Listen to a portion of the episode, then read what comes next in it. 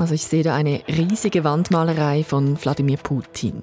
In Schwarz und Weiß ist das Bild gemalt. Im Hintergrund sieht man die russische Flagge. Und daneben steht in kyrillischen Buchstaben Brat, das heißt Bruder auf Russisch.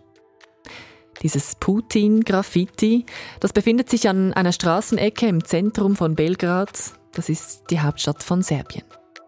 Und dieses Bild, das den russischen Präsidenten als Helden, als Freund darstellt, dieses Bild wurde schon x-mal wieder übersprayt.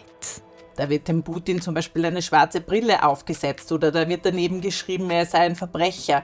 Und das wird dann wieder übermalen. Das heißt, das ist ein richtiger Graffiti-Streit. Ja, dieses Putin-Graffiti, das ist nur ein Beispiel.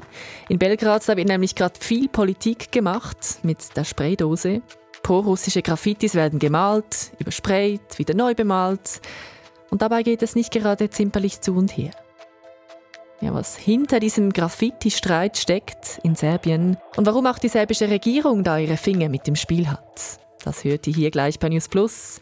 Ich bin Romana Kaiser. Hoi miteinander.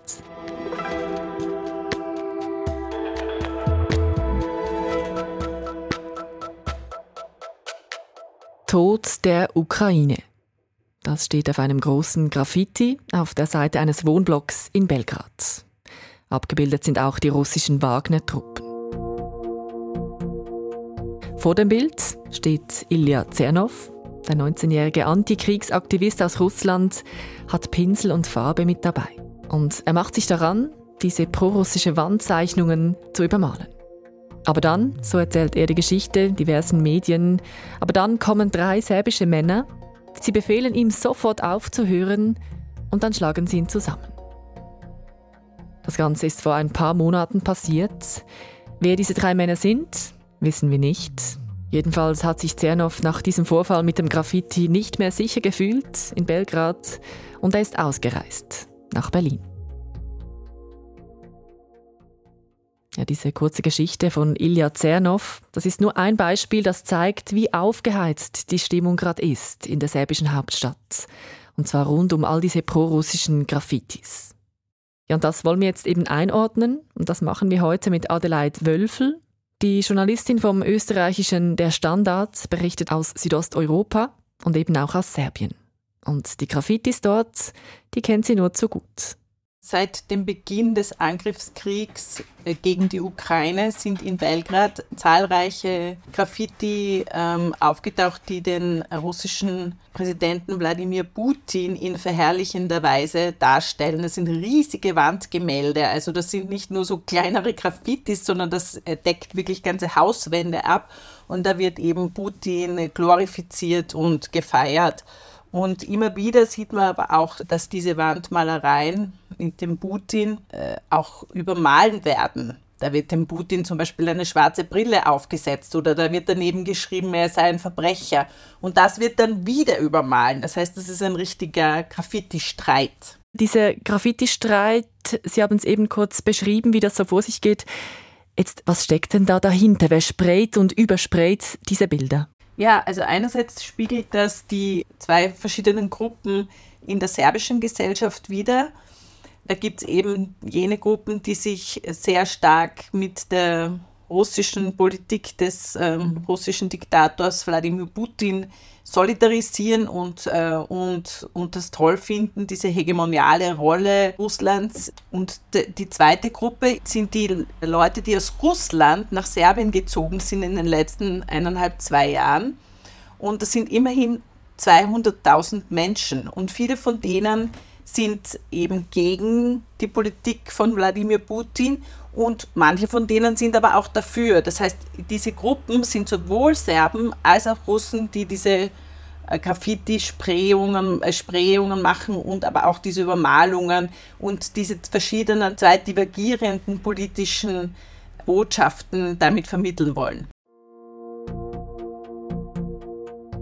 Einer dieser 200.000 Exilrussinnen und Exilrussen ist auch Ilya Zernov, der russische Antikriegsaktivist, von dem ich euch vorhin erzählt habe.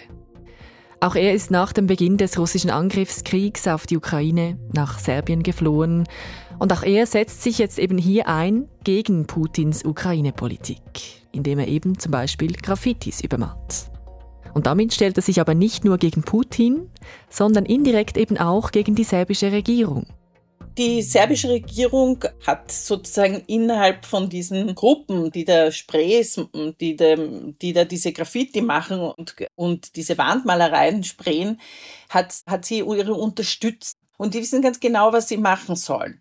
Und wenn dann andere Gruppen kommen, zum Beispiel Zivilgesellschaft, die dagegen ist, dass diese Kriegsverbrecher da verherrlicht werden und versuchen, diese Wandmalereien, die da diese Kriegsverbrecher verherrlichen, zu übersprayen, dann wird gegen diese gegen diese Zivilgesellschaft vorgegangen, also die serbische, die serbischen Behörden, die serbische Regierung sorgt dafür, dass jene, die sich eigentlich dafür einsetzen, dass diese Verbrecher nicht verherrlicht werden, verfolgt werden. Ganz aktuell hat die serbische Regierung zum Beispiel damit begonnen, Exilrussinnen und Exilrussen, die sich russlandkritisch verhalten, die Aufenthaltsbewilligung zu entziehen. Auch der Antikriegsaktivist Ilya Zernov bekommt das zu spüren. Vor zwei Tagen ist der 19-Jährige von Berlin zurück nach Belgrad geflogen, nämlich für den Gerichtsprozess rund um die Graffiti-Schlägerei.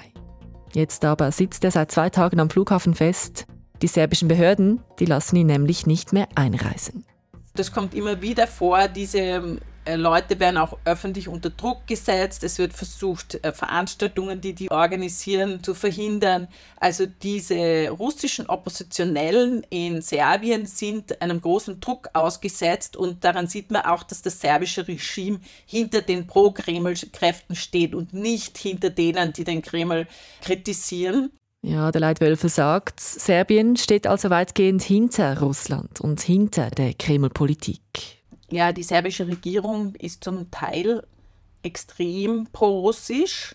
Also da gibt es einen Flügel in der serbischen Regierung, die unterstützen den Kreml zu 100 Prozent. Und man muss ja auch dazu sagen, Serbien ist der einzige Staat, ähm, der die Sanktionen gegen Russland nicht mitträgt, obwohl das ein EU-Kandidatenstaat ist und eigentlich sich dazu verpflichtet hat, die Außenpolitik der EU mitzutragen, tragen die das nicht mit. Es gibt auch regelmäßig äh, jeden Tag Flüge, die von Moskau nach Belgrad und umgekehrt gehen. Und diese Pro-Kreml-Politik in Serbien, die hat eben auch mit der Rolle Serbiens selbst zu tun. Also genauso wie Russland ein Großrussland errichten will, wo auch andere Staaten sozusagen, so wie die Ukraine, in diesem russischen Orbit einge eingenommen werden sollen. Genau die gleiche Idee gibt es für Serbien auch, also die Idee von Großserbien, das heißt heißt die serbische Welt. Und da werden eben auch die Nachbarstaaten hineingedacht und das führt eben zu dieser hegemonialen und sehr nationalistischen und revisionistischen Politik Serbiens gegenüber den Nachbarstaaten. Und dieser Nationalismus der Regierung, der zeigt sich eben auch in den vielen politischen Graffitis in Serbien. Und die sind durchaus erwünscht, sagt die Serbien-Kennerin ich denke mir, die Behörden dulden das nicht nur, sondern die Behörden wollen das auch. Also mal der, die, die Graffitis, die im öffentlichen Raum in Serbien zu finden sind, sind alle mit der Billigung äh, der serbischen Regierung. Also man sieht eigentlich, was die serbische Regierung denkt und was sie auch plant und was sie will, wenn man die Graffitis an den Wänden ansieht. Also ganz viele Graffitis, da geht es darum, dass serbische Kriegsverbrecher und da heroisiert werden und dieser Revisionismus, also dieser Gedanke, der in den 90er Jahren so stark war, dass eben Serbien da eine Dominanz in der Region spielen sollte und weshalb sie auch zu den Kriegen in den 90er Jahren kommt, dass dieser Revisionismus wieder sozusagen ganz stark in den öffentlichen Raum gebracht wird. Der Revisionismus, das ist eben der Gedanke eines großen Staats, eines großen serbischen Staats. Und der war in den 90er Jahren besonders stark. Adelheid Wölfel hat es vorhin gesagt. Aber auch heute noch wird dieser revisionistische Gedanke in den öffentlichen Raum gebracht, eben durch Graffitis zum Beispiel. Und dafür werden auch serbische Kriegsverbrecher verherrlicht.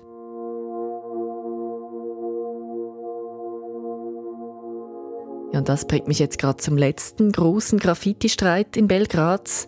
Den gab es nämlich schon vor all den Putin- und prorussischen Warnsprayereien. Police in Serbia's capital had to break up crowds when activists tried to paint over a large wall painting of convicted Bosnian Serb wartime commander Ratko Mladic. Das war etwa vor zwei Jahren. Da gab es ganz große Graffitis, äh, die da den ähm, Radko Mladic heroisiert haben.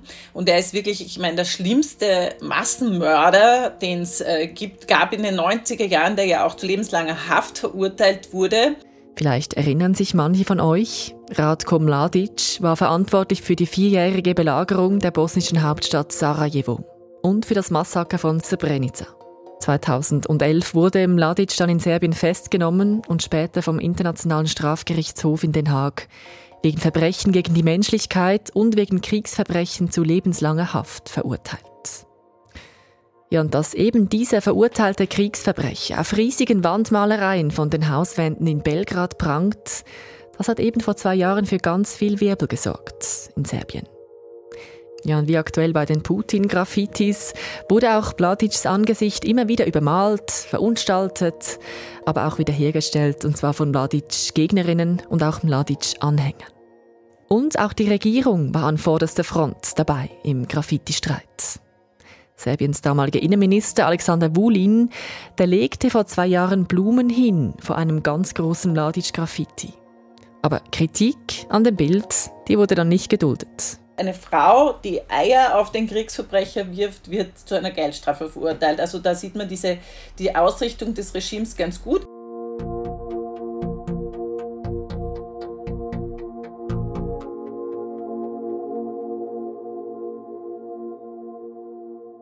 Diese Mladic-Graffitis, aber auch die pro-russischen Graffitis im Moment, die zeigen also ganz deutlich, wo die serbische Regierung steht und auch hin will, sagt Adelheid Wölfel. Sie zeigen eine ganz extreme Form von Nationalismus. Also so ähnlich wie der russische Nationalismus ist ja auch der serbische Nationalismus. Also diese, dieser Nationalismus soll eben zeigen, dass man die Dominanz in der ganzen Region hat, dass man auch zu Gewalt greift im Fall, dass man die Grenzen nicht akzeptiert, die territoriale Integrität und Souveränität der Nachbarstaaten in Frage stellt, dass man eine Art von Vorherrschaft will, Hegemonie, dass man auch denkt, dass das eigene Volk mehr wert ist als andere. Es ist auch rassistisch und dass man eben eher diesen politischen Anspruch stellt, der, der, der, der bedeutet, dass man eben die, die, diese Vorherrschaft auch wirklich, wirklich durchsetzen will in Zukunft. Also das finde ich schon spannend, oder? Ich meine, Graffitis, also so nehme ich es zumindest wahr, die sind ja meist eine Form des Protests und des Widerstands, oft gegen eine Regierung. Jeder und jede kann hinsprayen und hinkritzeln, was er oder sie gerade denkt. Aber in Serbien, da ist es offenbar eben auch die Regierung, die auf diese Form der Kommunikation setzt. Die Regierung, die mit Graffitis und Sprayereien ihre Werte an die Bevölkerung bringen will. Und das ist eben schon außergewöhnlich. Das sieht auch unsere Expertin heute so.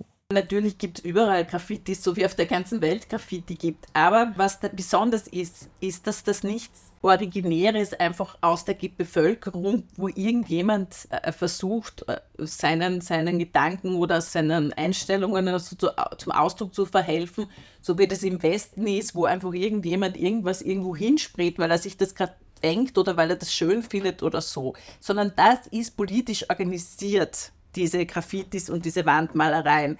Also die reflektieren einfach die Ausrichtung des Regimes. Und deswegen ist das was Besonderes und was anderes. Aber man muss auch dazu sagen, es gibt auch immer wieder andere Kräfte, die dagegen halten und die versuchen, diese Wandmalereien ja äh, äh ins Lächerliche zu ziehen oder zu übermalen oder so. Also und da merkt man wieder, es gibt auch äh, demokratische Kräfte, die sich sozusagen auch mit dem öffentlichen Raum so auseinandersetzen und den Mut haben, dem was entgegenzusetzen, auch wenn sie mit Konsequenzen rechnen müssen.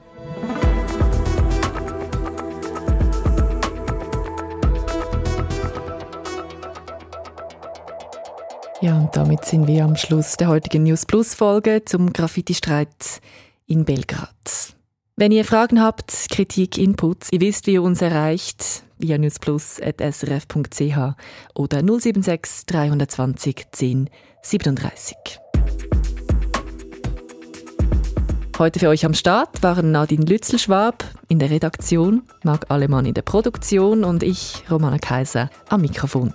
Merci fürs Zuhören und bis bald.